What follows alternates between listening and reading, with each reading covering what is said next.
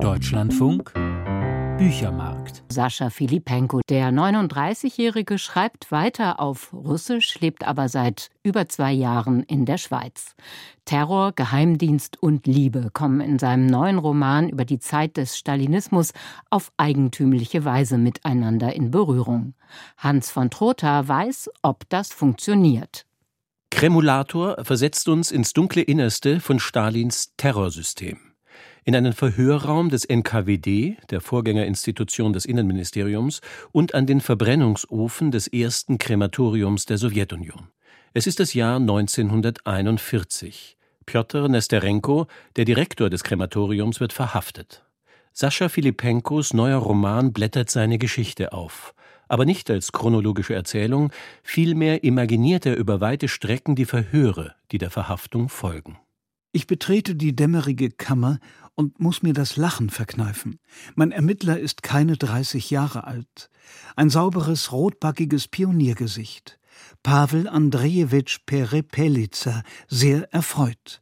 Auf den ersten Blick sehe ich, wie durch die Wangen dieses Wonneproppens Tschekistenblut strömt. Ein niegelnagelneuer Staatsdiener. Ein Adlerküken in einem noch fremden Nest. Während seine Altersgenossen in der aufziehenden Schlacht einer nach dem anderen verheizt werden, stempelt er, ein graues Mäuschen, eifrig Erschießungsbefehle ab. Dafür kriegt Peripelice eine neue Wohnung in der Moskauer Gorki-Straße. Die Mühe lohnt sich.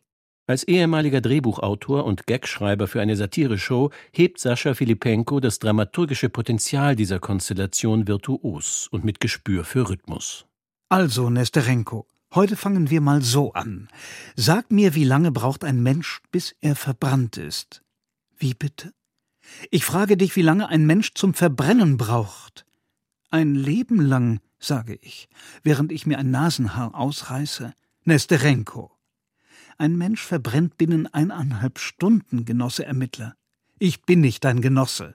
Verzeihen Sie gnädigst. In den innersten Kammern von Terrorregimen kommt die Wahrheit unverstellt ans grelle Licht, sei es im Schein einer Schreibtischlampe beim Verhör oder vor dem lodernden Krematoriumsfeuer, schon gar, wenn ein intelligent ironischer Freigeist wie Nesterenko seinen Blick darauf wirft. Meine Funktion war sehr einfach. Leiche rein, Asche raus, Knochenreste im Kremulator zermahlen. Und alles zusammen draußen in die Grube schütten. Der Rest war nicht meine Sache. Dabei sind viele Prominente durch Nesterenkos Hände gegangen. Kinder waren dabei und manchmal auch persönliche Bekannte, was für die Handlung des Romans noch von Bedeutung sein wird.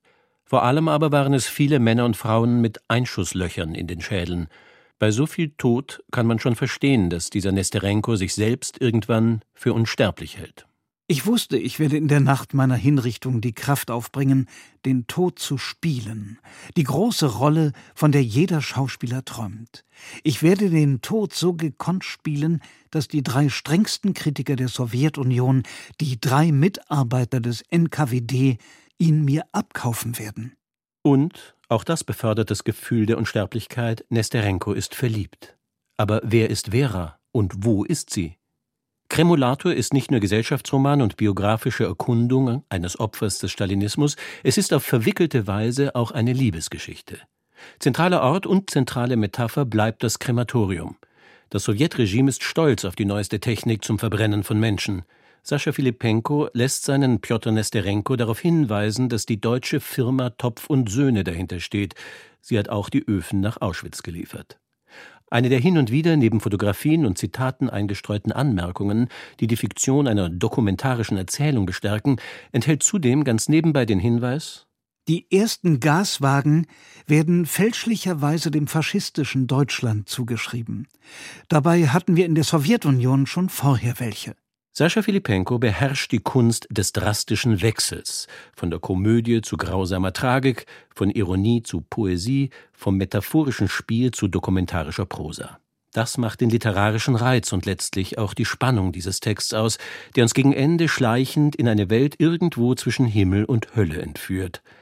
Da notiert der ehemalige Pilot Nesterenko Kaum zu glauben, aber diesen Eintrag mache ich hoch oben im Himmel.